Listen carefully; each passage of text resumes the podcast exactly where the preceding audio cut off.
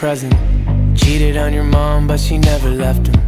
First I didn't get it, now I understand. He broke her heart, left money in her hand. So everything got paid for. She made sure you and your brother had way more than she ever had growing up. But when you told me the whole story, I felt like throwing up. I could see it on your face, it was rough. Left a bad taste on your tongue. And she didn't even take any